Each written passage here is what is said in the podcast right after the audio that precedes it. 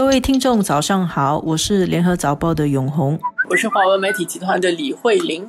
国际上其实是中外都很关注的一个新闻，中国的中央政府啊，在五月底的时候说要制定香港国安法，在七月一日的这一天，这个法已经在一个多月里面迅速的设立，然后讨论，然后通过实施了。它其实比。比我们想象中的要来的全面，也看起来也蛮严的啦。包括当中，他要设立机构，比如说他现在香港他也有这个国家安全委员会啊。但是在这个委员会，你可以说之上吗？他有一个国家安全顾问，这个是中央来委派的，而这个安全顾问是要参加他们的会议的。然后他的警务处里面现在。照理也是，警务处应该是要负责收集信息、情报等等。但是现在看起来，警务处里面有一个国家安全部，专门会针对这个方面。是，它还有一些比较细节的，像那个驻港的国家安全公署嘛。然后这些国家安全公署跟他的人员呢，他们履行职务的时候，不受特区政府的行政管辖的。然后他们如果有他们的那个国家安全署发的证件或者证明啊，他的人跟车辆执行职务的时候，不可以给香港执法人员检查，所以他们其实就就有另外一套权利去执法了，去执行他的国家安全法啊。所以这个东西当然是影响很大了。当然他们怎么样去执行啊，他怎么样去执法啊，就很有待观察。像中国官方一直在说，这个只是对付极少数的人，而是要保护大多数人的安全。对，通过来对付这些极少数人来保护这些大多数的人。但是极少数是多少数？还有大多数的人心理上也是有一种震慑啦，也有一点不安。我们在星期三的时候，就是七月一号当天中午。看到新闻，香港警察已经开始抓人了。就是有一个人，他身上穿着那个支持香港独立的衣服，还有那个布条，然后就被警察抓了，就是在国家安全法上面被抓了。那他这个人，他算不算是分裂国家还是什么？然后按照这个国家安全法，他会被处以什么样的这个罪名？怎么样的量刑？就很多人很关注了嘛。分裂国家最高罪是无期徒刑。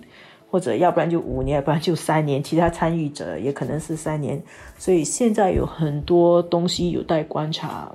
所以很多的这个香港原来的这些非常活跃的，无论是港独的，或者是当受反修例的这些，很多现在都估计就是转入地下，需要脱离原来组织的就脱离原来的组织，需要表态割席的就割席啊。我相信这股力量，他们可能也需要用另外一种方式，他们会要摸索一段时间。像我们知道的这个香港政治，新加坡人也很熟悉这个名字嘛。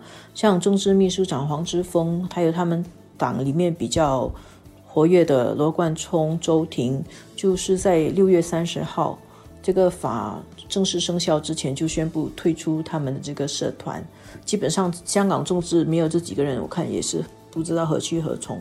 这些组织有可能现在看起来是好像闻风丧胆啊，看到国安法做鸟兽散。但是我觉得事情没有这么简单，他们可能是保存实力，改变一种方式，转移到地下去，以后问题还是会很多的。因为香港根本的社会的问题、意识的问题，呃，你一个法律你可以正视住一下。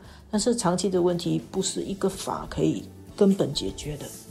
嗯，西方国家其实都非常的关注。我自己很好奇，就是我在看西方的主流媒体的时候，就是在报道这个事情，完全都是一面倒的。你可以不同意他的法里面的某一些东西啊，但是其实整个视角好像不承认中国可以在香港行使他的权利。我觉得西方有一种很奇怪的心态啊，可能有一些香港人其实也是这样，而他在这个时候必须要以借西方的这种声音，他觉得啊，就是对大家来说，香港既是中国的，香港好像也是属于大家的，就是包括西方的，是属于国际社会的。所以大家对香港都有自己的界定，但是它的主权其实好像大家觉得这个主权是可以跳过的。所以其实这个是整个核心，整个中西方还有香港这几年抗争这么强烈的一个核心，对于香港的主权是属于谁的，还有是不是有一个地方是没有主权的？这个概念，大家在角力，根本的角力在这个点上，还会没完没了。而这个法啊，这次通过的法，其实真的就是维护国家安全法。中国就是要 make a point，发出一个强烈的信号：对，香港是中国的。